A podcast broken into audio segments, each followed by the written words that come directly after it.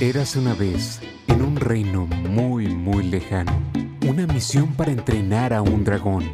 Nuestros hijos son nuestra mayor aventura. En estos tiempos difíciles necesitamos tomar las mejores decisiones para nuestros hijos. Es por eso que es hora de entrenando a tu dragón. En este podcast te ayudaremos con recomendaciones médicas y soluciones a todo lo relacionado con la alergia y a la salud del niño. Ahora, aquí está su anfitrión de Entrenando a tu Dragón, el doctor Víctor González.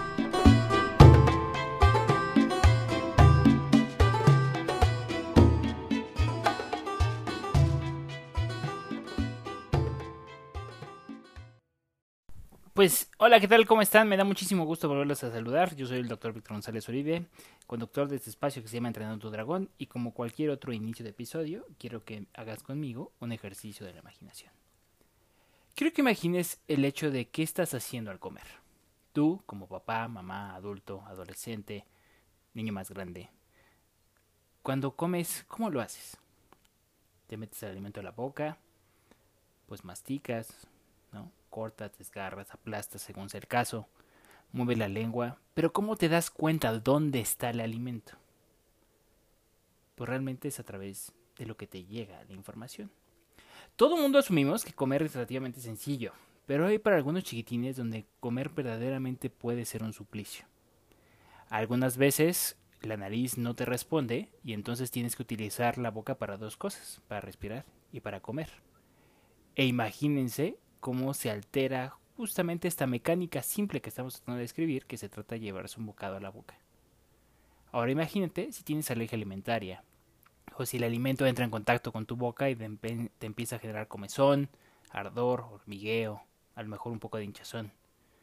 Hoy vamos a hablar de un tema pues que ha crecido últimamente en la consulta y que creo que se está mal diagnosticando, la selectividad alimentaria y las alergias y para ello hemos convocado a dos grandes amigas del reino para que nos ayuden a llevar esto a la luz de la verdad. JP, mándame la primera sección. ¿Quién es este caballero que muestre su orden ante mi corte y su intención en mi castillo? Pues hola, ¿qué tal? ¿Cómo están? Me da muchísimo gusto saludarlos el día de hoy. Eh, bienvenidos a este reino que se llama Entrenando tu Dragón. Y pues hoy de nueva cuenta me congratulo en no tener una, sino dos invitadas en el episodio del día de hoy. Eh, pues eh, de primera instancia, pues ya menciono a alguien que ya podría ser activo fijo justamente Entrenando tu Dragón, porque ya ha estado en varias ocasiones con nosotros. Mi querida Martita Boragar, ¿cómo estás el día de hoy? Hola, muy bien, ¿y tú? Bien, bien. Muchas gracias ah. por estar aquí. Aguas, ya te voy a robar el podcast. sí, ya. De, hecho, ya, ya te vamos a mandar a, poner tu código de barras aquí. Muy bien. Este, y pues eh, por primera vez, pero no menos importante, ¿no? Pues tengo aquí del otro lado, ¿no? Ahora sí que estamos en todas las latitudes de nuestro país, a la doctora Davinia García, pediatra eh, con alta especialidad en neurodesarrollo infantil, al igual que Marta con múltiples este, certificaciones y cursos notentomas internacionales acerca de las dificultades en alimentación infantil. Dabs, pues muchísimo gusto por estar aquí el día de hoy con nosotros. No, pues gracias por por fin invitarme. Yo feliz de estar aquí. El drama. y platicando. Platicando con ustedes en pues este tema que definitivamente me apasiona y, que creo que cada vez va ganando más fuerza y me encanta que entre pediatras también vaya como ganando más eh, conciencia, ¿no? Sí, de hecho sí.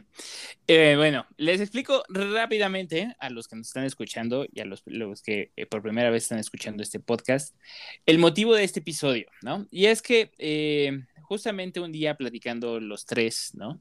Acerca de pacientes, como normalmente pasa, ¿no? Nos empezamos a dar cuenta, ¿no? Y sobre todo mi querida Martita, creo que fue gran parte de lo que detonó esto. Eh, estábamos viendo problemas importantes en, pues obviamente la alteración en la mecánica de eclusión, percepción y muchas otras cosas en varios chiquitines, pero que tenían varios yo diría varias patologías, varias cosas que están pasando en ese chiquitín y que malamente estaban siendo encasillados como en un solo clúster o en un solo diagnóstico, por así decirlo, ¿no?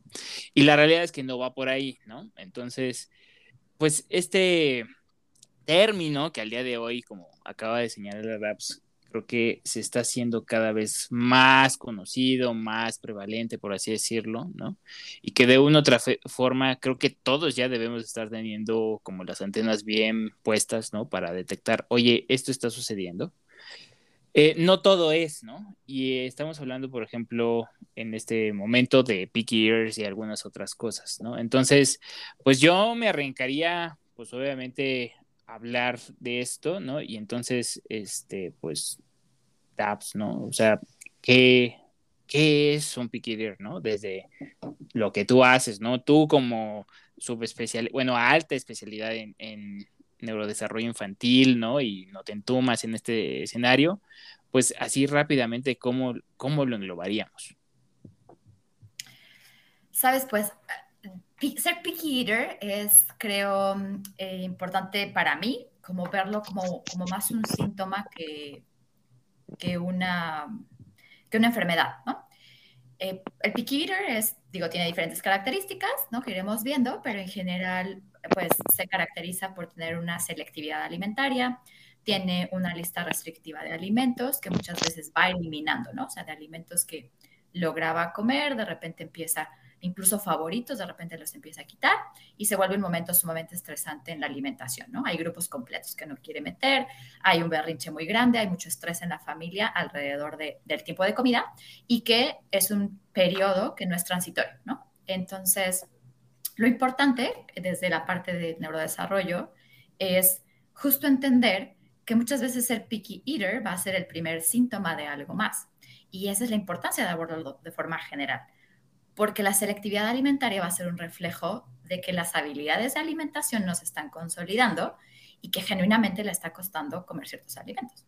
Y eso puede venir acompañado, pues, justo de retrasos en el lenguaje, dificultades sensoriales y otros aspectos de la convivencia, etc.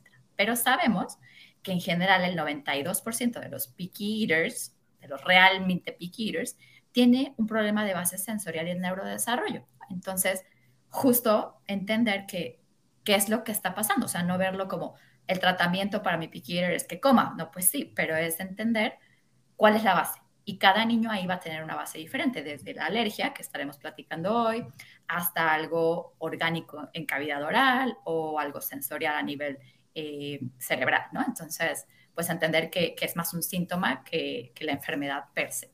Ok, súper. Bueno, entonces, ya que Dabs empezó a dar este, este preámbulo o esta introducción, pues vámonos entonces a mayor profundidad y vámonos a la primera sección. Entonces, JP, mándame a la Santa Unción.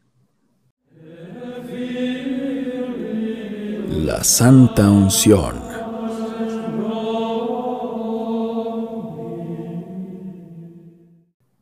A ver, Marta, Dabs nos justamente ya nos daba la introducción acerca de el picky ear, ¿no? Y las alteraciones en en la percepción, ¿no? Y algunos otros elementos, ¿no? Empezamos a meternos en este escenario. Y pues obviamente yo me dirijo hacia ti, ¿no? Tú como, pues, que ves niños, ¿no? Justamente donde está basado el problema, que es la alimentación, ¿no? Y la nutrición. Eh, ¿Qué datos de alarma o cómo tú te das cuenta? ¿Sabes que estoy frente a un picky eater, ¿no? O sea, desde tu área, tu, tu eh, campo de expertise o entrenamiento y empiezas a decir, ok, mamá, papá, abuelita, abuelito, lo que sea, por aquí las cosas no están bien, ¿no? Ok, pues puede haber varios datos de alarma en distintas edades, pero yo creo que de los principales es pues un pequeñito que en teoría ya tendría que tener consolidada su, su masticación o al menos consolidadas ciertas partes de la masticación este, por poner un ejemplo, un niño de un año tendría ya que tener consolidada una masticación un poco en zigzag, ¿no? O sea, masticación vertical y diagonal consolidadas y conectadas. Ok. Y un pequeñito que, que tiene más de un año y que los papás te refieren es que solo quiere comer o cosas mucho, muy duras, ¿sí? Solo quiere comer cosas empanizadas, crujientes, eh, tostadas, O el otro extremo, ¿no? De es que no he podido salir de papillas. Ok. Eh, o de cosas muy aguadas. Eh, y que al hacer como que un interrogatorio respecto a, eh, pues, qué es lo que come, más o menos qué alimentos son los que actualmente acepta, y te das cuenta que tiene muy poquitos alimentos y que ya tiene más de un año y que todavía se le sigue haciendo una comida especial aparte, no come lo que todos comen, porque simplemente no se lo va a comer.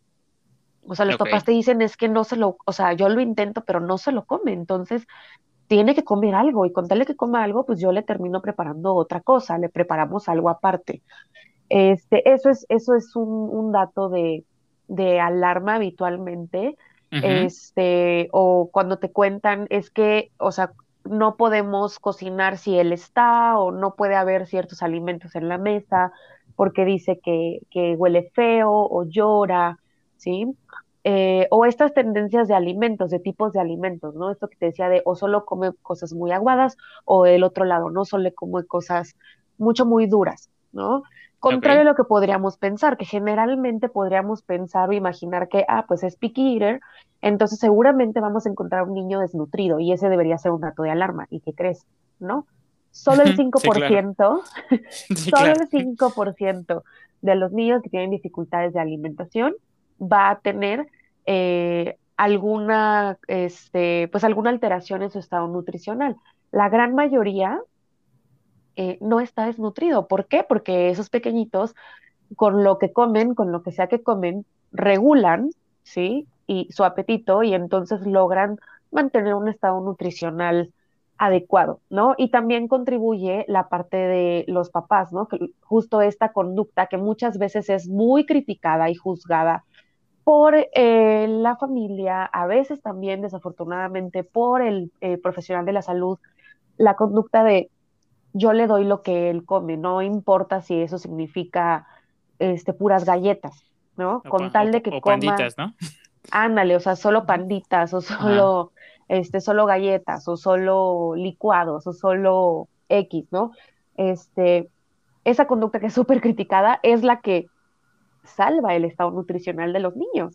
Porque finalmente eh, no es ceder, luego se les critica a los papás y dicen, es que tú cedes, no, no es ceder, es simplemente atender las necesidades eh, y el apetito de tu hijo, porque muchos papás caen en, esto de, ok, voy a hacerle caso a, a, este consejo que me dieron de no le des nada de lo que le gusta, dale lo que tú cocinaste y si no quiere comer, pues que no coma y al siguiente, y no hay nada hasta el siguiente tiempo de comida.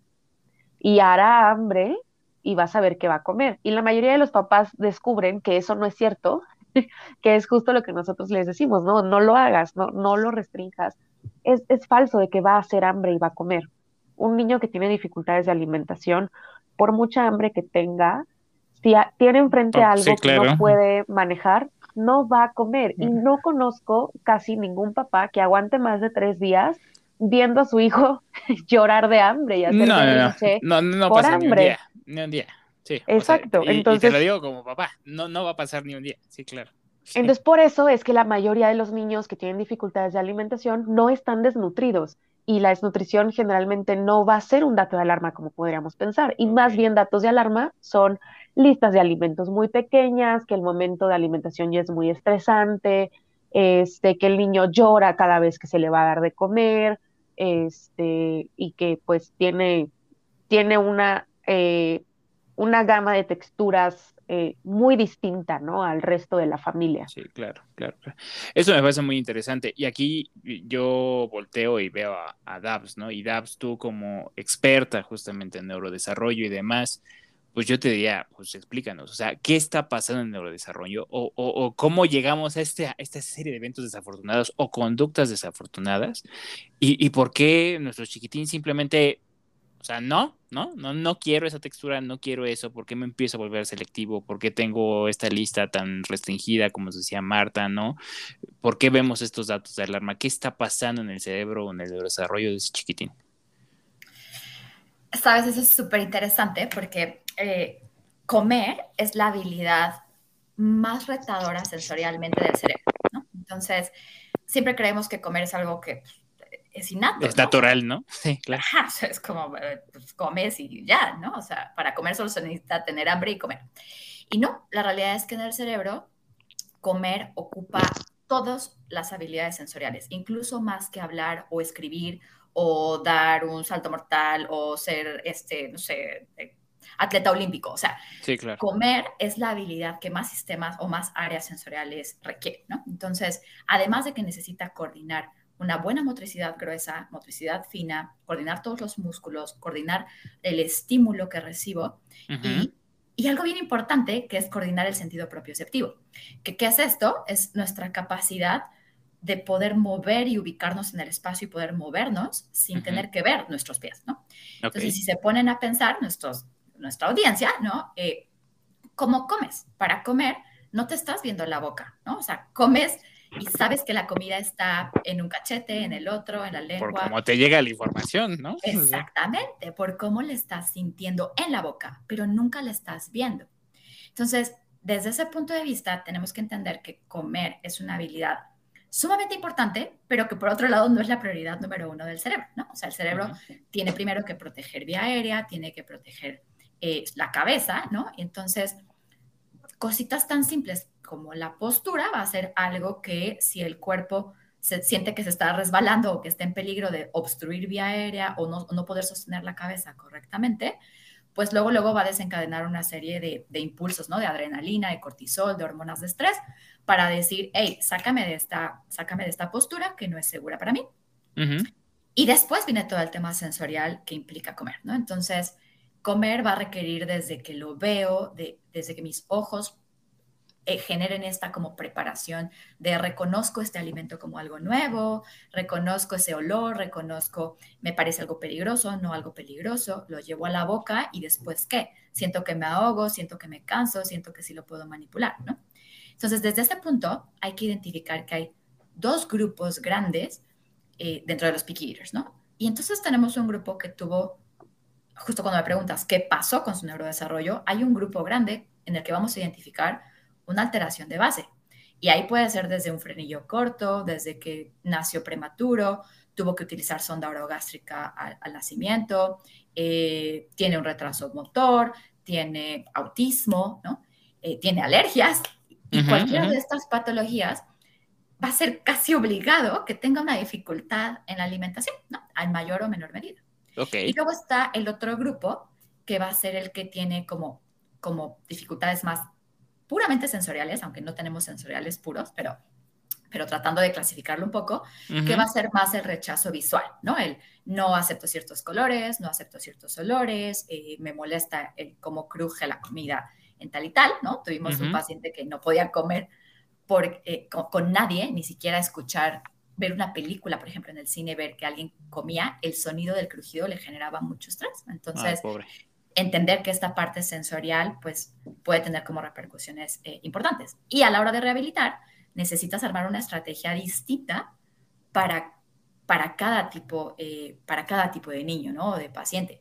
Desde los que van a requerir algo, algo para el neurodesarrollo, hasta los que van a requerir algo o sensorial, hasta los que van a requerir eh, justo un tratamiento interdisciplinario con el alergólogo, con el gastro, con el odonto, etcétera, ¿no? Entonces, pues entender que es mucho más complejo que solo sientas. Sí, claro, claro, Ok.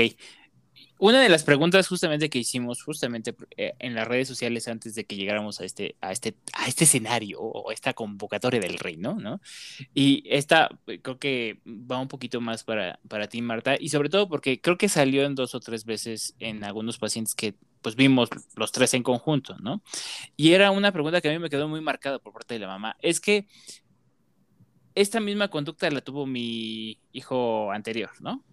Y entonces, no sé si lo que estoy haciendo yo es una conducta aprendida. Digo, Dabs nos hablaba justamente de toda esta parte de integración, ¿no? Y cómo vamos formando esos canales de comunicación y a partir de ahí cómo se da justamente la rehabilitación.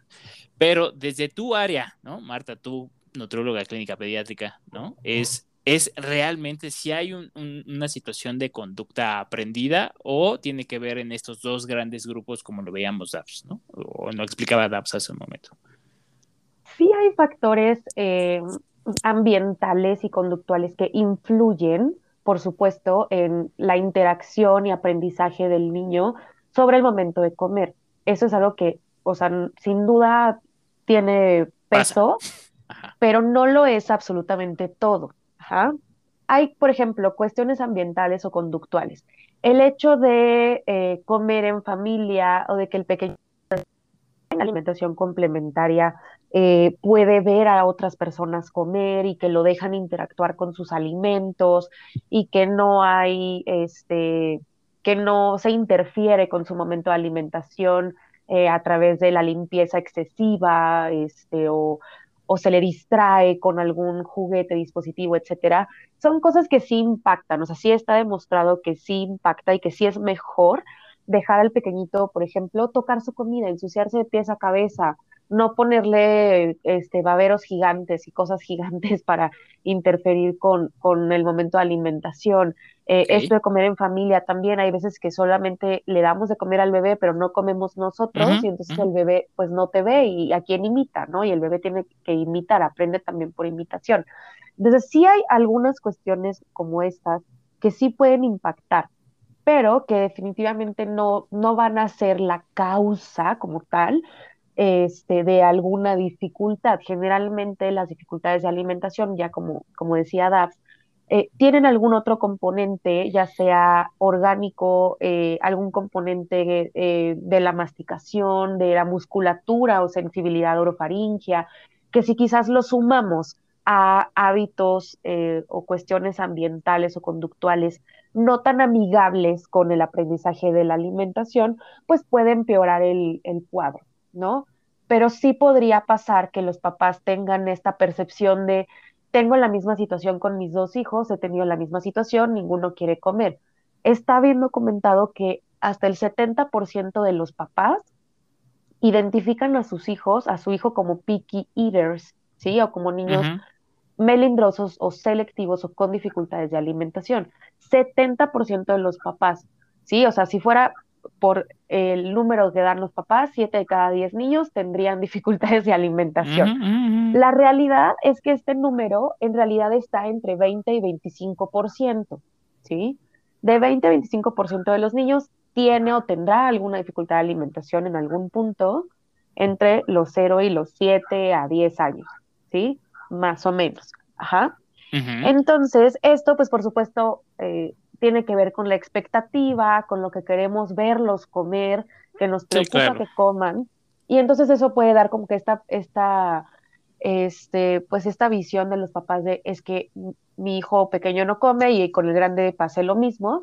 Y en una gran parte de las veces, pues en realidad lo único que se necesita son ajustes conductuales o ambientales que tienen que ver con eh, la exploración, la exposición a, a otras personas este, comiendo, la participación con los alimentos, la preparación de los mismos, este, o sea, una gran parte pues va a caer ahí, pero otra, desafortunadamente, pues va a caer del lado que decía Dabs, ¿no? De alguna dificultad sensorial o alguna dificultad que tiene que ver con la mecánica de la masticación y de la deglución. Ok. Sí, súper importante. Y de hecho, creo que esto es, da como muy, muy, muy buen parte de aguas, ¿no? Por situaciones a lo mejor que yo veo. Y de hecho, aquí yo les haría las, la pregunta o les dejaría el micrófono abierto a las dos, justamente porque a mí me enriquece muchísimo y creo que a nuestros este, podcasters también les va a parecer muy interesante. O sea, particularmente en la situación de alergia, concretamente rinitis alérgica, digo, cualquier alergia respiratoria, pero rinitis alérgica creo que es la que más, pues obviamente al haber este proceso de inflamación, obstrucción, pues obviamente la respiración es igual, ¿no? Y de hecho, motivo por el cual decidimos organizarnos para generar esta, este capítulo del podcast fue precisamente para hablar de cosas que estaban encasillando en que había selección y era de caso orgánica, como atinadamente DAPS y tú, Marta, están señalando. Lo que yo les diría es, pues ciertamente particularmente para el latinoamericano, es mi percepción y creo que así me lo han hecho sentir muchos de los pacientes que van conmigo a consulta. Eh, la alimentación, todo mundo se mete, ¿no? Porque para el latinoamericano es una parte central, otoral, justamente del desarrollo social, ¿no? O sea, todo mundo hay que meter mano, todo mundo está sentado, ¿no? Hasta en las mismas películas, incluso de Disney, ahí se evidencia justamente el tiempo de alimentación en ello, ¿no? Y entonces creo que hay expectativas altas, muy altas, ¿no? Justamente en los tiempos de alimentación y todo mundo le empieza a meter de su cuchara, ¿no? Justamente para llenar esa expectativa hacia la mamá o hacia el chiquitín que está aprendiendo a comer. Lo que yo les diría es, bueno, viendo esto, ¿no? Eh, desde cada una de sus áreas, ¿no? Digo, si quieren ahorita yo, yo complemento lo que ustedes este, lleguen a, a, externarnos o compartirnos, es particularmente, ¿no? En el paciente que tiene alergias respiratorias, ¿no? O sea, ¿qué, qué, qué datos, qué expectativas, qué, qué situaciones problemáticas ustedes están observando, ¿no? Y que pues obviamente motiva que pues estemos trabajando en conjunto o que debería de ser una patología que debería de ser tratada en conjunto desde el común denominador que creo que nosotros tres hacemos, ¿no? Comúnmente, pero cómo externarlos a sobre todo los que no están siendo manejados de manera interdisciplinar.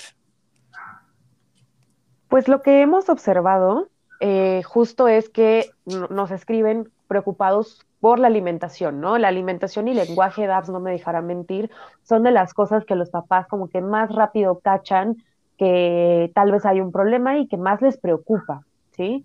Y este, casualmente, pues nos hemos topado con que llegan con esta preocupación extrema de es que no come, pero ya al interrogar antecedentes, porque en la, las valoraciones pues son valoraciones muy extensas que se interrogan antecedentes este, súper detallados, nos damos cuenta que resulta ser que el pequeñito tiene alergia, ¿no? O que les han ya diagnosticado alergia, pero que no tienen eh, su tratamiento, ¿no? No tienen ninguna inmunoterapia, no tienen ningún manejo, simplemente es como que, ah, sí, tiene alergia, pero bueno, eso no importa, toda mi familia es alérgica.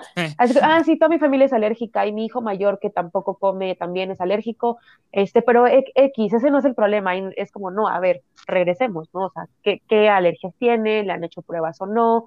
Eh, muchos de estos pequeñitos que hemos visto no les han hecho pruebas de alergia, Este, no tienen ningún tratamiento y ya cuando pasamos a la parte de evaluar cómo mastica, cómo interactúa con los alimentos, cómo los maneja dentro de la boca, nos damos cuenta que hay muchísimas alteraciones, este, que ya, por ejemplo, hay eh, el paladar ya está distinto, ya está un poquito más profundo, este, eh, que se le llama paladar ojival, ¿sí? y que esto modifica la, la, sensibilidad de la cavidad oral.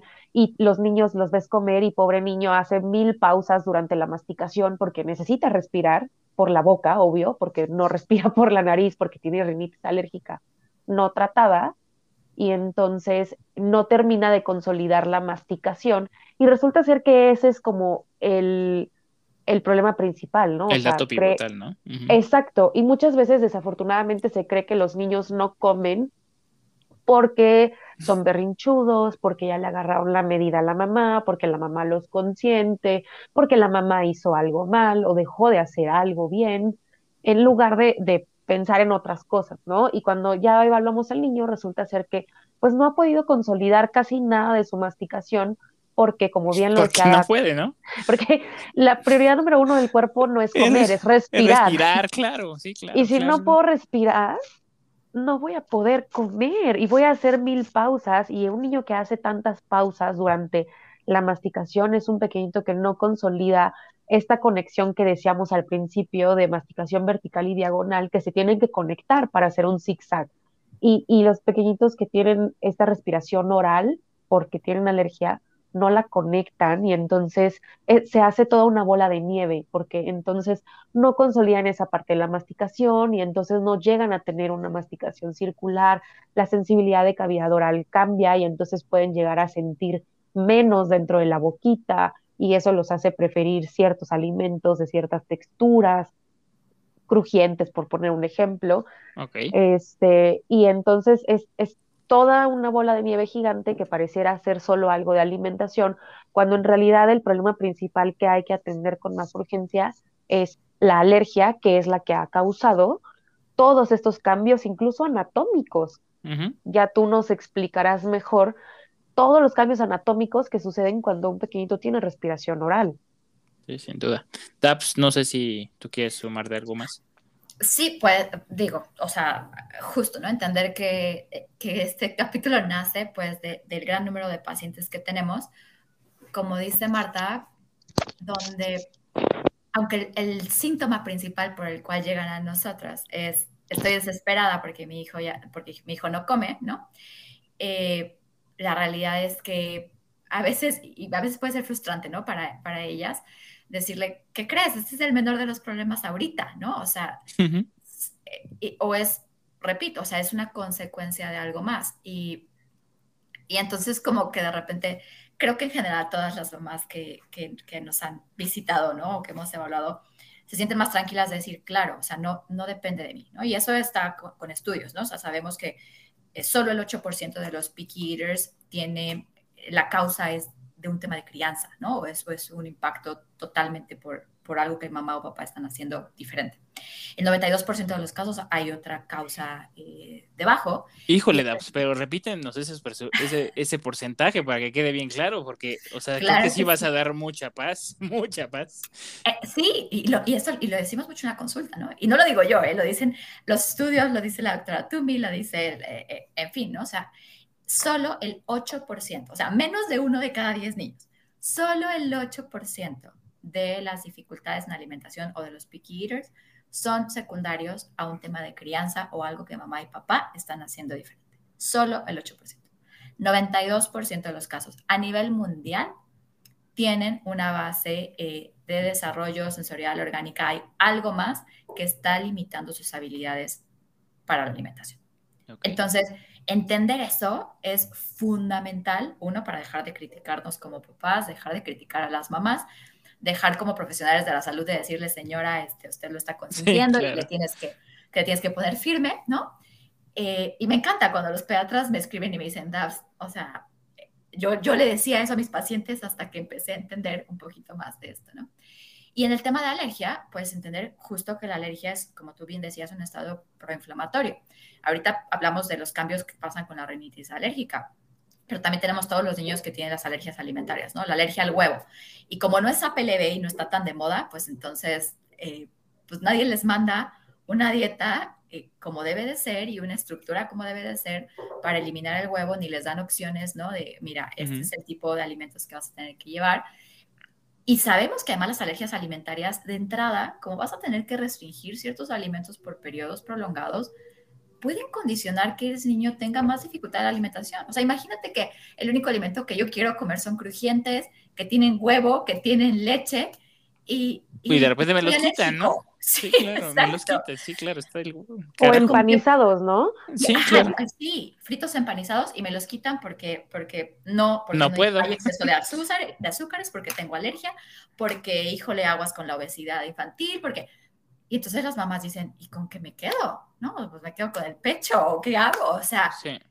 entonces esa es la importancia de hacer un equipo interdisciplinario donde un especialista en nutrición, especialista en alergias en carne propia, ¿no? Te pueda hacer una, eh, un plan, ¿no? De esto se hace así. Y por supuesto que el alergólogo, el inmunólogo pueda eh, trabajar esta parte de, de, que vaya tolerando, ¿no? O sea, no es, ah, pues es alérgico, ya quítaselo, no es, a ver, es alérgico y qué vamos a hacer al respecto, ¿no? Sí, sí, sí, y de hecho, bueno, aquí yo además complementando lo que atinadamente ustedes dos están señalando, ¿no? Incluso, pues, digo, parte de los pacientes que hemos visto en conjunto, o sea, dicen es que es picky y no quiere consumir, no sé, cosas que tengan leche o huevo o que tengan trigo, pero pues no es que sea picky es que justamente come y le va del carajo al pobre porque le duele la panza, tiene náusea, vómito, diarrea y obviamente lo último que quiere tener es eso, ¿no? Esa sensación de dolor que no termina siendo placentera. Entonces, atinadamente, ¿no? Hay que tener una evaluación muy frecuente y sobre todo también en la parte respiratoria, digo, retomando un poquito lo que señalaba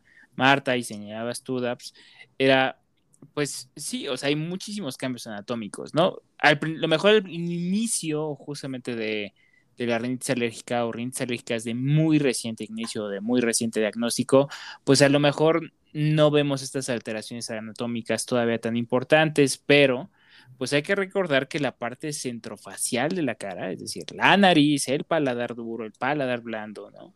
Incluso parte de la angulación que va a tener el conducto auditivo de ambos lados depende del empujón que nos da la entrada del aire justamente a través del paso de las estructuras nasales. Entonces, si hay inflamación y obviamente no hay adecuado paso de aire, pues obviamente todo esto va a modificarse y nuevamente como señalaba Marta, vemos un paladar alto, ojival, ¿no? Que parece muy bien a una cúpula de una iglesia gótica, por así decirlo, ¿no?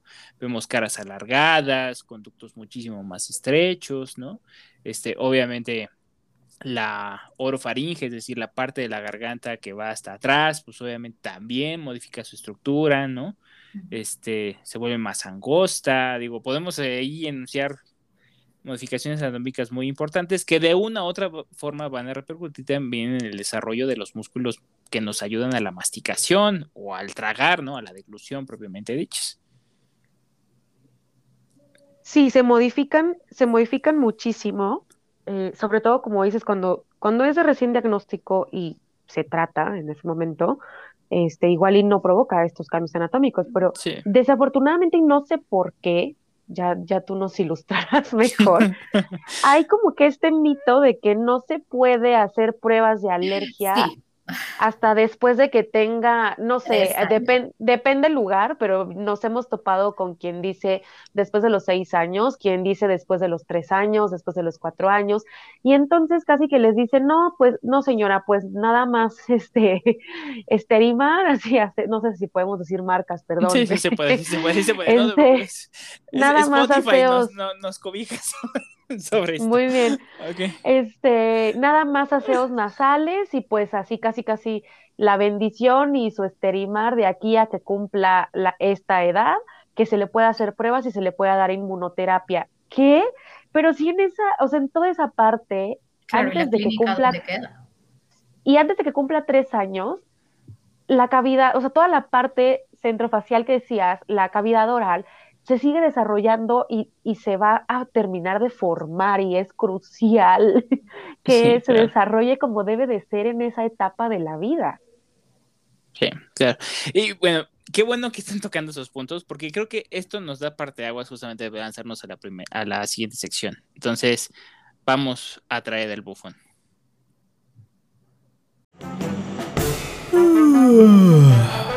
Qué día más aburrido el rey. Traedme al bufón de la corte y que me comparta cosas sin sentido a este día. Ok, traer al bufón.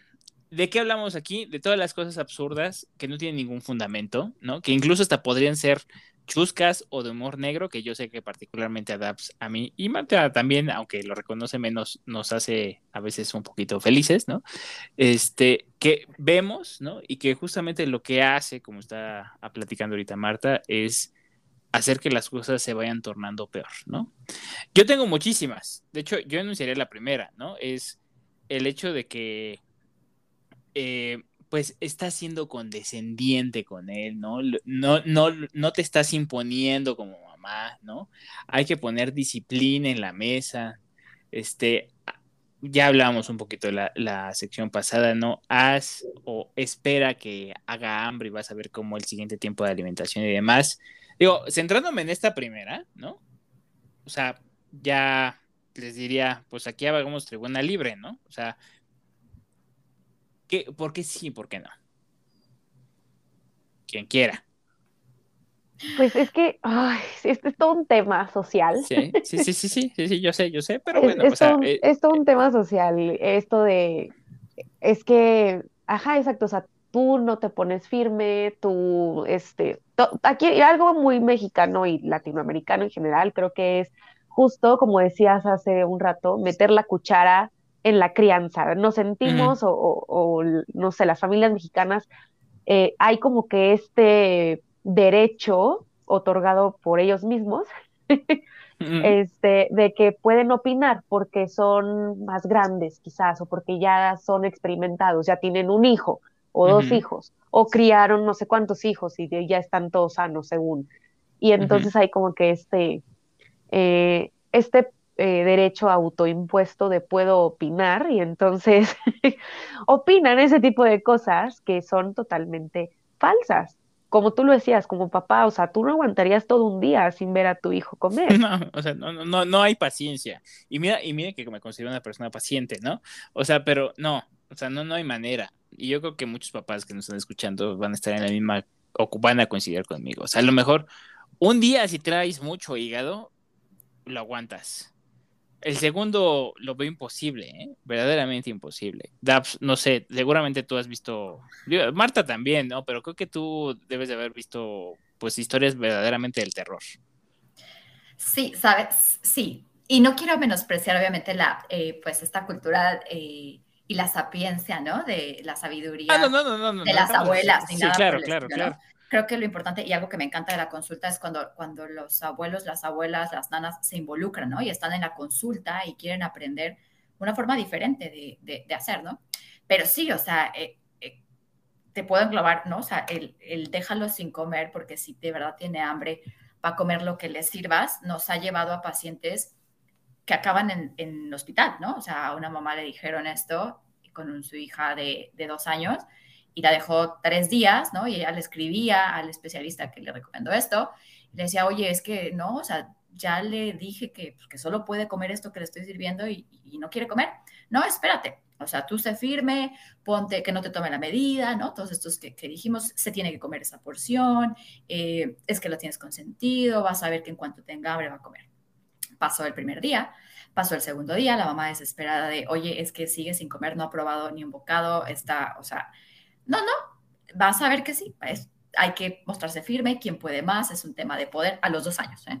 Este tercer día, obviamente la niña ya en deshidratación. Eh, o sea, pero ni agua, o sea, ni agua. Madre santísima. ya estaba en un grado de debilidad, de, la mamá acabó en urgencias, y dice, ok, esta no es la estrategia correcta para... Sí, claro, sí.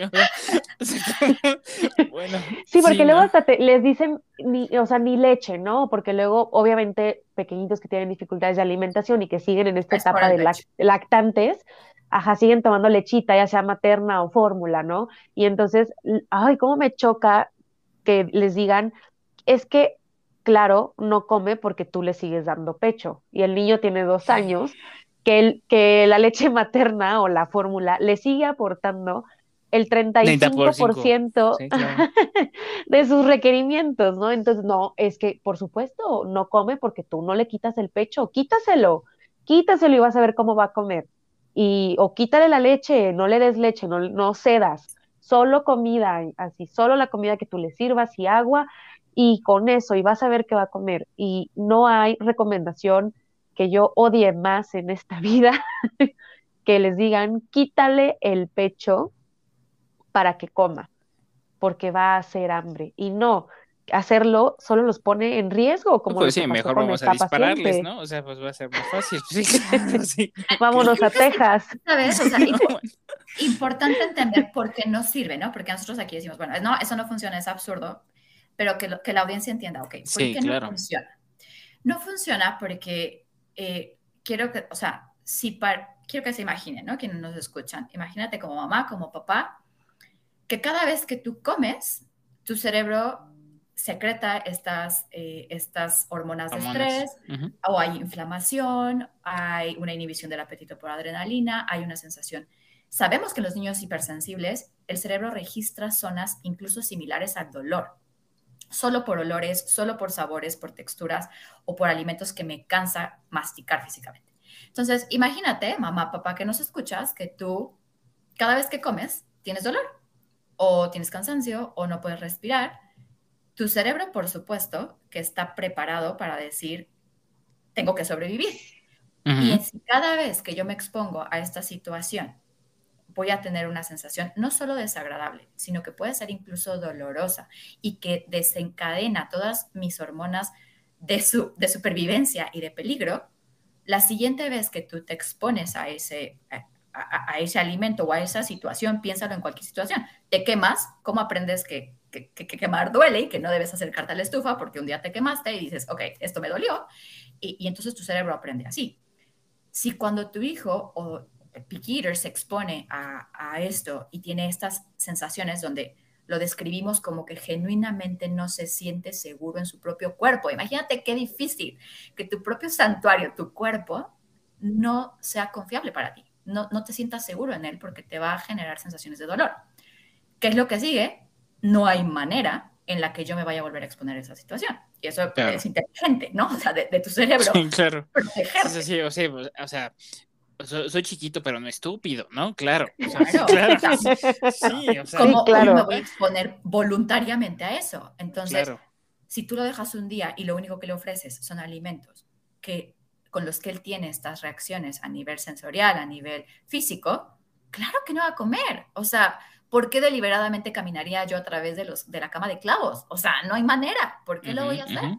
Y entonces lo voy, a, lo voy a evitar hasta donde pueda. Entonces, no, no es un tema de poderes, no es un tema, sabemos que la manipulación como tal no existe en los niños o no se manifiesta antes de los cuatro años. Así es que si tu hijo de año y medio no puede masticar, no te está manipulando. O sea, hay algo que está pasando en su cuerpo que no le está permitiendo avanzar. Y esa es la razón por la cual todos estos mitos son absurdos y que me encanta, que, o sea, me encantaría que hoy se quedara la audiencia con esta idea de, ok, no es solo porque nosotros lo decimos, es por qué no funciona para su cuerpo y por qué la siguiente vez que alguien te dé esta opinión, no solo rechazarla, sino instruirlo un poco y decirle qué crees. Qué padre, gracias por tu recomendación, pero, pero eso no, no va por ahí. Hijo, Porque su cuerpo no, no, eh, vaya, su cuerpo es más inteligente y, y está tratando de defenderlo, ¿no? Sí, de una u otra forma, esas conductas son producto de 3.5 millones de años de evolución biológica por parte del ser humano. O sea, claro, sí, claro. ¿no? O sea, por más firme que nos vayamos a poner, no vamos a poder modificar ese tipo de estrategias justamente porque pues han indicado de una u otra forma la, la, la manera en la cual tenemos supervivencia, ¿no? O sea, por eso estamos aquí, justamente en relación a ello. Es algo que impacta tanto en los niños que, que son pequeñitos que ya ni siquiera pueden comer en el comedor. O sea, así de mucho para, para que puedan eh, como que aterrizarlo, así de mucho afecta todos estos mitos que se les dice a los papás de te tomo la medida, quítale el pecho, tú no le estás haciendo bien, este, dale este remedio, oblígalo, mete la cuchara a la fuerza, etc. Tenemos pequeñitos que ya ni siquiera quieren entrar al comedor. Así de trauma les genera que ven la silla y se tiran al piso a llorar, se desmoronan al momento en el que ven la sillita o al momento en el que ven que llevan un plato hacia él o que se dirigen hacia el comedor y que necesitan comer definitivamente en otra área. Hemos evaluado niños que comen en la escalera, en la escalera, en el sillón, en la cama, porque ya se generó un trauma tan grande que ya ni siquiera son capaces de comer en el comedor. Entonces, por eso es que hay que, hay que derribar esto. De, de, de, hecho, ahorita que me estás diciendo esto, me viene justamente, y que ahorita lo, lo, lo estaba buscando, justamente una pregunta que llegó, una cosa que salió repetidas ocasiones que lo mandaron justamente en las redes sociales, es, es que si tú te pones la tele mientras está comiendo, va a comer. Creo que, creo que es una situación de bufón importante a comentar. No sé qué nos pueden decir al respecto funciona, por supuesto, porque es un distractor. Y aquí hay algo bien importante. Híjole, yo espero que nadie nos odie después de este podcast, pero... pues, sí, sí, sí, pues ni modo. pues lo, van a parar, van a poner pausa y bueno, pues perderemos un podcast Es, que, es que hay un par de cosas controversiales y que hay que entender que una cosa es la recomendación, ¿no? La recomendación del plato del buen comer de Harvard, la recomendación de la Academia Americana de Pediatría, la recomendación de ¿no? Pero después hay que individualizar. Entonces, en este tema de pantallas, ¿por qué funciona la pantalla o el distractor? En general, no solo la pantalla. Cualquier distractor podría funcionar para que un niño coma. Un distractor puede ser un cuento, un juguete o la pantalla. La pantalla es el número uno porque efectivamente es, genera tanto eh, atracción sensorial que entonces mi cuerpo está enfocado en lo que está viendo, escuchando. O sea, la pantalla, más programas para niños, están diseñados para tener colores, eh, una velocidad en los frames, en eh, el pixelaje, las canciones, todo para, para jalar tu atención. Sí, para jalar atención, claro. Y cuando tengo la atención en otro lado, mi sistema sensorial está un poco menos combativo. ¿no? Porque todos los sentidos están enfocados, o no todos, pero muchos de ellos, en lo que estoy viendo. Y entonces es cuando la mamá puede meter la cuchara o le puede dar de comer. Hay un estudio súper interesante en adultos, no en niños, donde enfrente de la pantalla le dieron, en Estados Unidos, eh, en el cine, le dieron a las personas palomitas rancias, a todos, gratis. Y entraron. Y la gente salió a pedir más palomitas porque eran gratis, aunque estaban echadas a perder. Porque comerlas, sí, en serio, está, está increíble. Porque comerlas enfrente de la pantalla hacía que tu sistema sensorial para la alimentación disminuyera mucho su, como, como su umbral, ¿no? Entonces, esto, esto justo, esto acompañado de otros estudios que hay, ¿no? sabemos que cuando tenemos otro distractor, la alimentación se hace más fácil, ¿no? Y por eso es que podemos comer incluso más cantidad. En este mismo estudio de las palomitas que les digo, la gente comió dos o tres veces más lo que normalmente comería solo por estar enfrente de una pantalla, porque suprimes también esta parte de, saciedad, ¿no? Esta, este sentido de saciedad o estar como pendiente de. Entonces es por eso que con la pantalla es verdad, o sea, las mamás sienten un alivio porque el niño se distrae, entonces puede comer más, más rápido, más cantidad e incluso a veces más variedad, ¿no? Dependiendo del tipo de dificultad. Ahora, eso es cierto con cualquier tipo de estímulo, ¿no? Pero más con la pantalla. Nosotras, ¿no? Y justo una de las estrategias es, si el niño solo come con la pantalla, no lo puedes quitar de tajo. Claro, no va a comer nada, claro. Exactamente. ¿Por qué, ¿Por qué necesita un distractor? ¿Por qué necesita algo que, que que apague un poco su sistema sensorial. ¿Cuál es el sistema? ¿Cuál es el sentido que le está generando más dificultad por el cual necesita la pantalla? Y una vez entendiendo eso, entonces puedes ir disminuyendo, vas metiendo otros distractores, vas metiendo alimentos que le sean menos difíciles de manejar, le vas dando más habilidades y eventualmente puedes quitar la pantalla del momento de alimentación, ¿no? Pero que sepan que es una realidad y, que es una realidad desde un punto de vista sensorial. Ok. Ahora, ojo, muchas veces usamos o usan la pantalla para que logre comer, pero hay veces que se usa para que coma la cantidad que yo como adulto quiero verlo comer. Ok, eso es súper importante. Sí claro. sí, claro, porque muchas veces los niños no es que no coman, y eso es lo que vemos también muy común en la consulta. Dentro de este porcentaje que hablaba yo hace un rato de 70% de los papás clasificarían a sus hijos como picky eaters, pero solo del 20 al 25 realmente lo es. Tenemos muchos casos que nos dicen es que no come. Y ya que interrogas, resulta ser que el niño sí come, come perfecto y tiene una lista de más de 150 alimentos, simplemente no come. Más bien no estoy llenando tus expectativas, ¿no? Exacto, no come la cantidad que yo como adulto quisiera verte comer. Y entonces, para lograr que te termines lo que yo como adulto pienso que deberías de comerte, que hay veces que es la mitad de lo que yo me comí como adulto y, y es como de por qué, si no pesa la mitad de lo que yo peso. Sí, claro. Ok. Eh, y entonces, con tal de que se termine esa porción, entonces se usa la pantalla para poder distraerlo y que entonces coma más. ¿Por qué queremos que coma más? Si, o sea, el niño está sano, está creciendo bien, los niños autorregulan sus sensaciones de apetito y saciedad y sus necesidades energéticas que cambian día a día, este, y, pero hay como que igual esta presión por este, el profesional de la salud, de que tiene que estar en el percentil 50, lo cual es falso, este, y está en el percentil 15 y entonces no, desnutrición, tienes que darle más, tienes que hacer que coma más y entonces caemos en el uso de la pantalla como distractor para que coma más cantidad, aunque en realidad el pequeñito sí está comiendo adecuadamente. ¿no? Entonces ahí la expectativa siempre se tiene que, revisar porque no nada más se usa como distractor para lograr que el niño pueda tolerar, que también sucede con los picky eaters, este, es para que pueda tolerar, ¿no? Hay veces que el pequeñito no tolera ciertos alimentos, no tolera ni siquiera una cucharada de X textura, X alimento, pero con la pantalla que disminuye esta, esta parte, pues, sensorial, esta alerta sensorial que decía Rad, entonces eso hace que pueda tolerar mejor ciertas cosas, ¿sí? Ok. En el contexto del picky eater. Sí, sí, claro. Ibas a comentar algo. Sí, solo como para, como para justo como cerrar este tema de la pantalla, ¿no? Eh, ahora, ¿qué estrategia puedo hacer? O sea, ok, sí necesito la pantalla, ya sé que no debe tener tantos, no quiero tampoco que suprima su, su sentido de, de apetito y saciedad.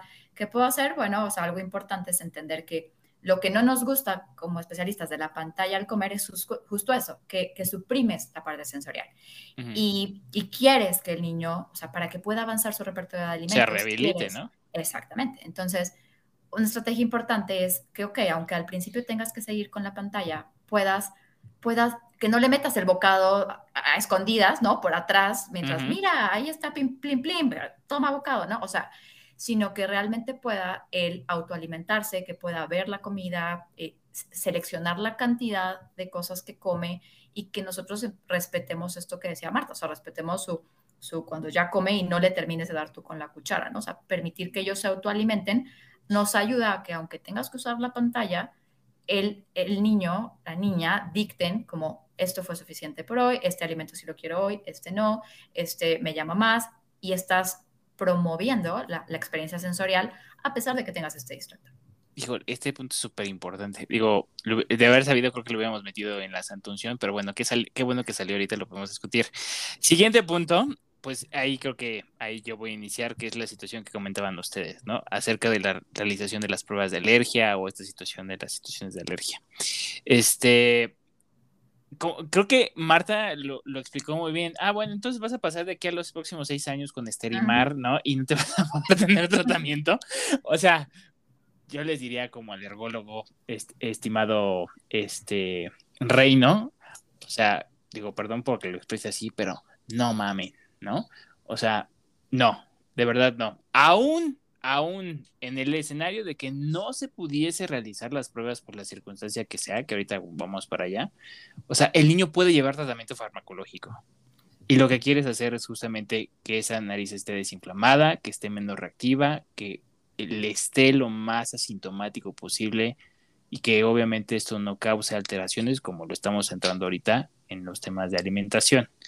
Ahora, recapitulo aquí un poquito se puede realizar realmente pruebas a cualquier edad, ¿no? O sea, yo he hecho pruebas en niños tan chiquitos como dos meses o tres meses, concretamente en alergia a la proteína de leche de vaca, que yo creo que es motivo para otro este, podcast. Creo que ya las estoy comprometiendo una vez, ¿no? Eh, pero, eh, o sea, se pueden realizar. Lo que hay que hacer cauto es justamente en, en el especialista que lo está haciendo, es justamente cómo tiene que hacer la lectura, porque todos los que estamos aquí, lo que sabemos, que la piel de los chiquitines es muchísimo más reactiva. Entonces hay que saber bien justamente hacer lectura y cómo interpretar esas pruebas. Esta premisa de hasta los tres años, pues es una situación que se había comentado en algunas otras guías de tratamiento, ya bastante viejitas, ¿no? Ya algunas de ellas tienen ya casi 10 años o 12 años ya, pero pues al día de hoy si ustedes ven o se irían a la fuente original, pues encontrarían de que pues al día de hoy se pueden realizar desde antes. Normalmente nos gusta hacerlo después de los dos años a los alergólogos inmunólogos clínicos pediátricos. ¿Por qué? Porque pues es normalmente una situación muy leve o transitoria en un inicio que puedes manejar con situaciones de medicamentos antes de los dos años de edad, ¿no?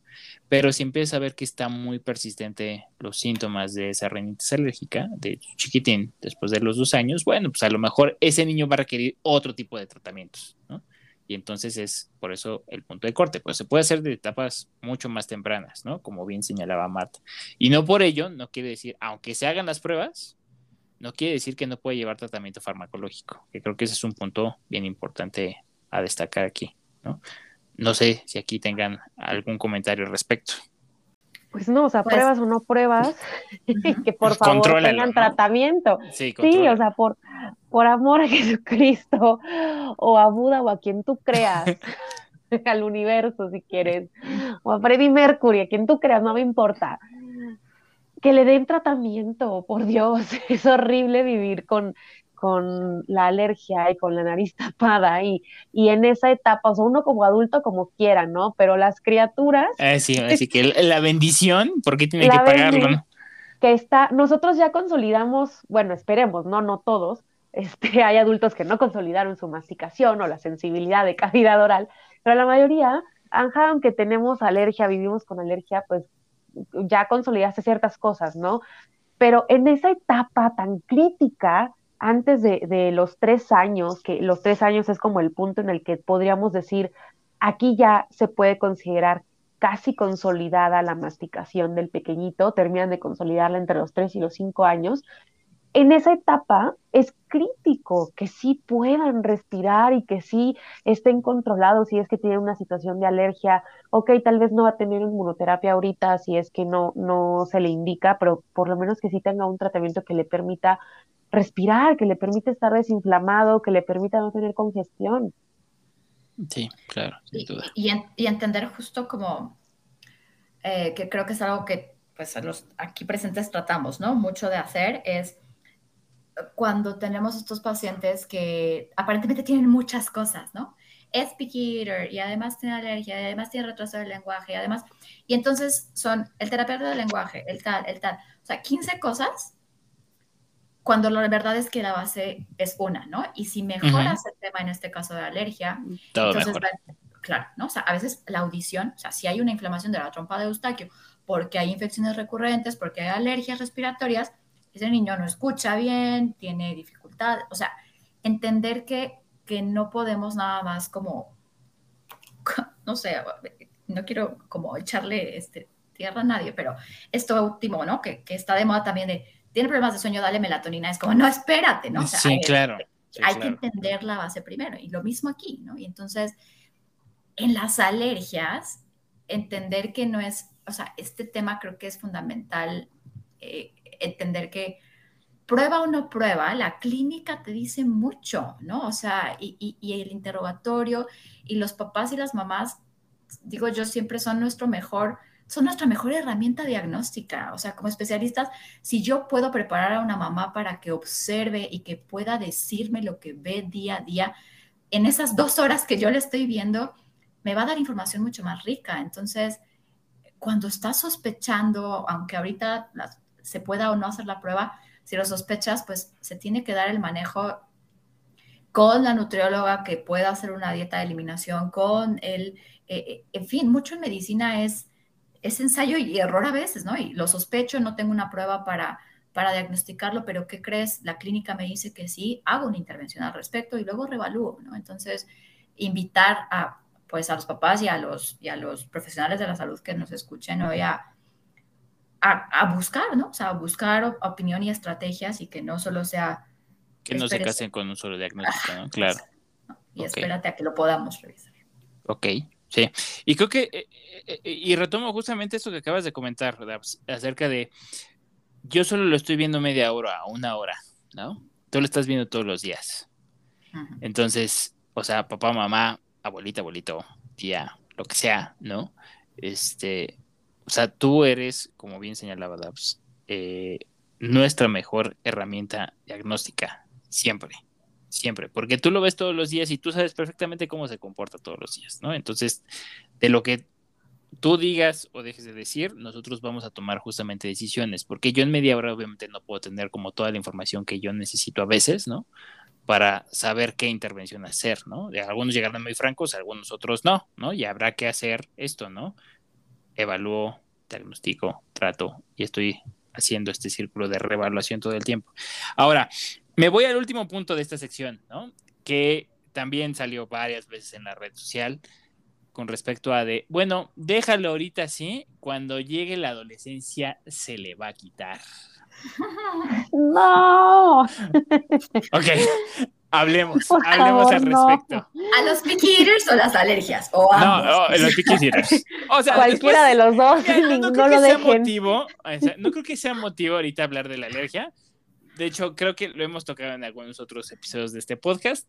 Pero si quieres, vamos a centrarnos ahorita nada más con la situación de alteración de la percepción de inclusión picky eater, lo que tú quieras. A ver, hay que entender, número uno, que hay dos episodios en el, desarrollo que van a sufrir una selectividad alimentaria transitoria y generalmente son alrededor de los dos años y eh, cerca de la pubertad de adolescencia. Y esto es porque hay cambios a nivel físico, a nivel metabólico, a nivel de requerimientos eh, nutricionales que, eh, que Marta domina también perfecto, ¿no? Eh, justo por los cuales las velocidades de crecimiento están cambiando, hay un recambio a nivel de perfiles sensoriales, se están consolidando procesos de neurodesarrollo de, de, habilidades más complejas. Entonces, sabemos que hay periodos de selectividad o de pickiness, ¿no? un poco transitorios. Pero justo la clave es, son transitorios, ¿no? O sea, y, eso es, no te debe durar más de un par de meses, seis sería como ya mucho, ¿no? Un picky eater, si tú lo dejas así, pues llega a mi marido. Mi marido, para quienes no lo no sepan, es un picky eater no diagnosticado de 35 años que no puede comer ni un vegetal, ni una fruta, ni leguminosas, ni pescado, ni... Su lista de alimentos es extremadamente corta. Ok, vamos a poner un poquito el violín aquí de fondo. Ajá. Sí, sí. Si, come, verduras, come salsa verde. Ok, solo la salsa, la salsa de los tacos. La salsa verde de los tacos con tomates. Y de las flautas. Y la flauta. Eh, antes de que yo supiera todo esto, ¿no? Obviamente, pues cuando estaba haciendo pediatría y nos conocemos, yo decía lo mismo que todos ustedes piensan y a que a todos nos han dicho. Es un tema de conducta, es un tema psicológico, es un tema de que solamente es caprichoso. Y pues obviamente, como todas las mamás, intenté con mi piqui de 35 eh, esconderle la comida, ponerle, licuarle otros sabores. Monstruo, ajá. Y luego. Hace muchos años. Y por supuesto siempre lo detectaba, ¿no? O sea, siempre era como. Y le daba náusea, y, en fin, ¿no? Ya gracias a él, ¿no? Fue que dije, ok, hay algo más que está pasando ahí. Eso ya no es conductual, o sea, hay algo que su cuerpo rechaza por completo. Y gracias a eso, pues estoy en el mundo ahora del neurodesarrollo y de, las, y, de los piquis y de la parte sensorial.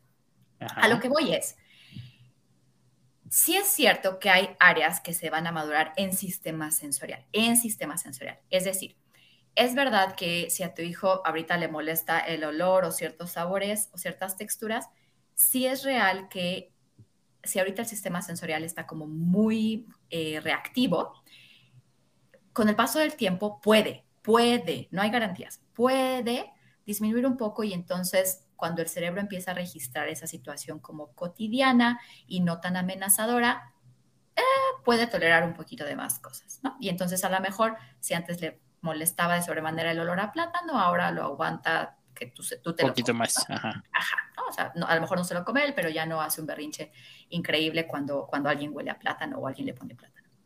Pero, ¿no? O sea, en general, no todas las áreas se van a madurar y lo que sí es muy importante es no, no se deja de ser piqui, ¿no? Y, eso es incluso con la rehabilitación. Y eso creo que es bien importante para la expectativa, porque la expectativa o la meta de la rehabilitación y de la terapia de piqui no es quitarle el piquines y que pueda ir a un buffet y coma absolutamente todo, porque eso no va a suceder. O sea, lo que hay que entender es que ser piqui tiene una serie de factores detrás que con muchas de ellas con las que nacemos, otras que se van adquiriendo, pero que finalmente no va a dejar de ser piqui. O sea, en su mayoría siempre va a haber cosas que le van a gustar más que otras y probablemente no, tampoco aplica para todos, pero probablemente su lista de alimentos siempre va a ser un poco más reducida, le va a costar un poco de trabajo eh, probar nuevos alimentos, va a tender a, a, incluso como adulto, tener una gama un poquito más limitada o desconfiar un poco de un alimento que no se parece a algo, o, en fin, o sea, porque eso depende de sus características sensoriales y sus habilidades. Pero, por ejemplo, si yo no rehabilito una habilidad motriz oral, esa persona no logra progresar masticación ni coordinar la deglución y muchas veces no logra ni siquiera buenas habilidades de habla. Y entonces regresan a los siete años porque, ¿qué crees? Que no puede pronunciar y nadie le entiende en la escuela y además es piqui, ¿no? Y entonces de fondo había nadie, o sea, nadie lo trabajó, no se rehabilitó, creyeron que solamente era algo que iba, se le iba a quitar este piquines cuando la realidad es que no había adquirido las habilidades motrices y sensoriales orales para manejar la alimentación y por ende tampoco para el habla, ¿no? Que, tienen patrones eh, orales similares en, algunos, eh, en algunas cosas. Entonces, eh, no, o sea, no se le va a quitar. Sí hay aspectos que va a poder madurar y tolerar mejor en algunos casos, pero en otros va a persistir a lo largo de su vida adulta e incluso es algo que fluctúa va a tener episodios donde va a tener mayor aceptación de alimentos, otros donde va a haber rechazo, eh, donde de repente va a empezar a quitar alimentos que antes sí aceptaba, donde si tenía una lista de 25, ahora son 20, eh, ahora son 17, ahora otra vez 20, pero eh, no, no es algo que se quita solo con la maduración. Entonces, eso como, por, eso somos tan enfáticas en, en el abordaje y en el tratamiento. Sí, Marta.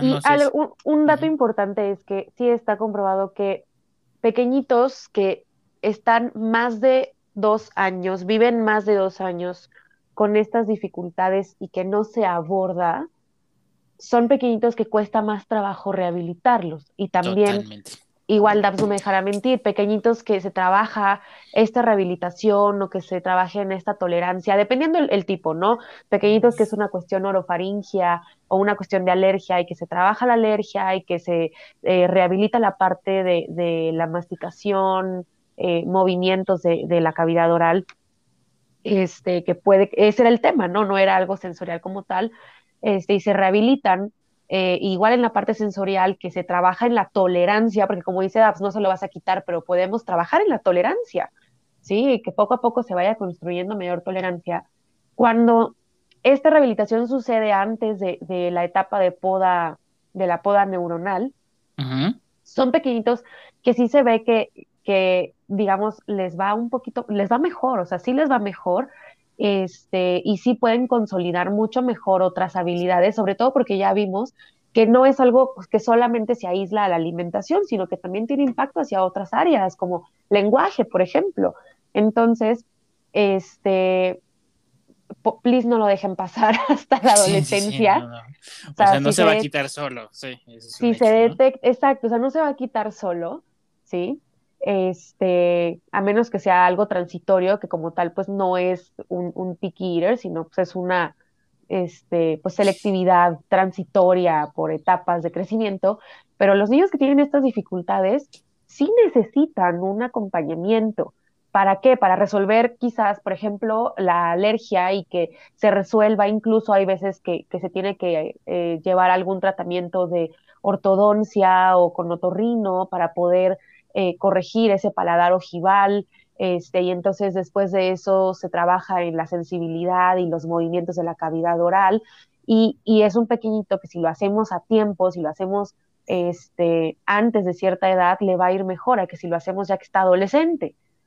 Sin duda. Sí, entonces, y lo mismo con la parte sensorial, que se puede trabajar en la tolerancia y los pequeñitos que hacen, que, que, empiezan estos tratamientos o esta rehabilitación para mejorar esa tolerancia y se hace antes de los cuatro o cinco años, son pequeñitos que, que sí les va mejor y que sí pueden tener una tolerancia mucho mayor y más herramientas, ¿sí? Para poder eventualmente madurarlo y, este, y poder tener, eh, pues, una alimentación pues casi que habitual, ¿no? O, sea, como comparable con, con, sus pares, ¿sí? Quizás con alguna que otra cosa que diga, no, esto, pues no, de plano no me gusta, pero que su lista de alimentos no sea tan limitada y que tampoco su interacción social relacionada a la alimentación esté limitada. Pues sí, ahí, ahí yo cerraría a lo mejor con esta frase muy famosa de Paulito Freire, que yo amo con locura y pasión, ¿no? Pedagogo este, brasileño que dice el tiempo sí es destino, ¿no? Y aquí creo que sí es una consigna muy, muy, muy clara en este, por lo menos en esta área en particular. Claro. Ok, este, pues bueno, vámonos entonces a la siguiente sección para, pues obviamente, ustedes unjan, ¿no? Y coronen justamente a los caballeros y caballeras que el día de hoy nos están escuchando. Entonces, JP, mándame a la coronación ante tus siervos y ante el poder divino otorgado por nacimiento y alta cuna, te nombro monarca y protector del reino. Bueno, a ver, amigas, aquí en la coronación, pues tomamos los puntos claves, ¿no? Los, las, los puntos que digas, no manches si hago esto, qué fregón soy, ¿no?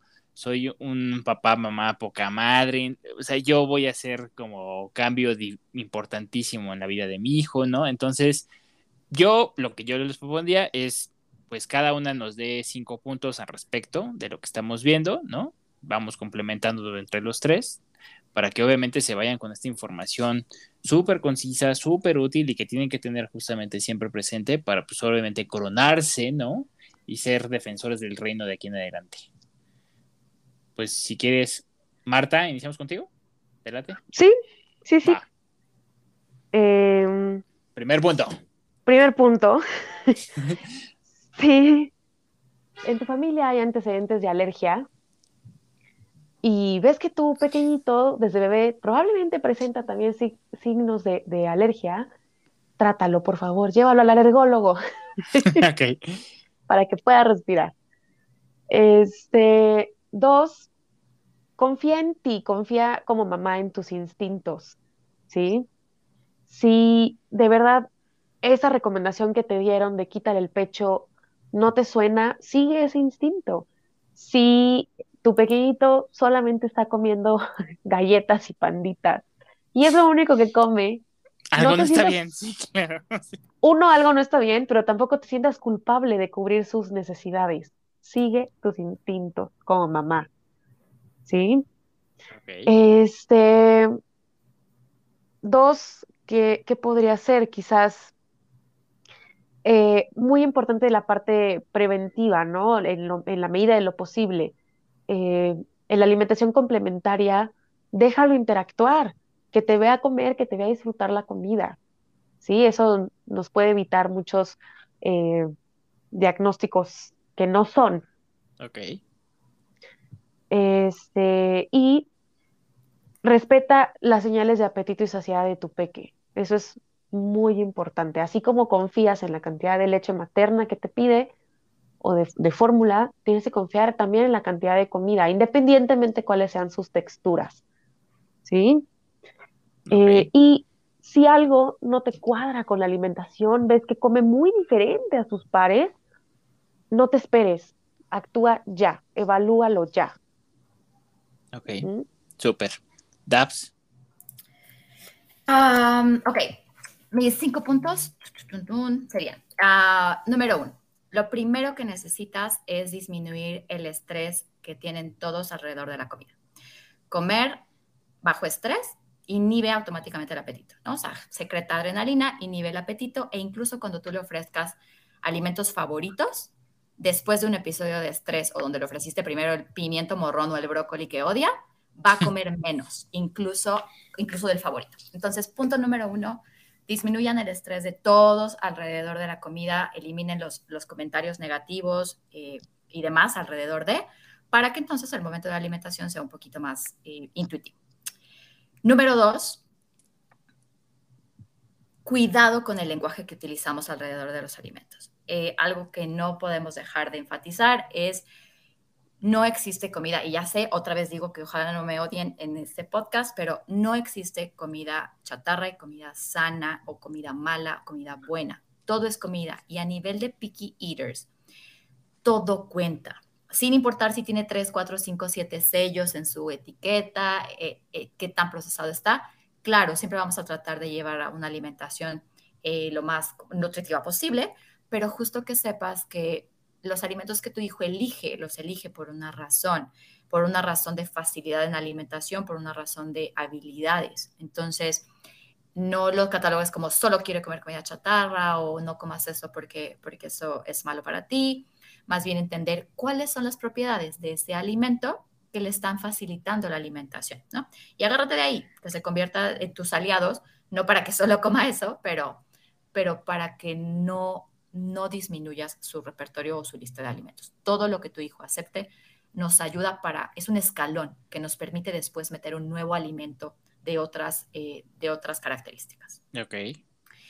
Eh, número tres, quédate con la idea de que comer no es fácil, no basta con que te sientas y comes, tengo hambre y como.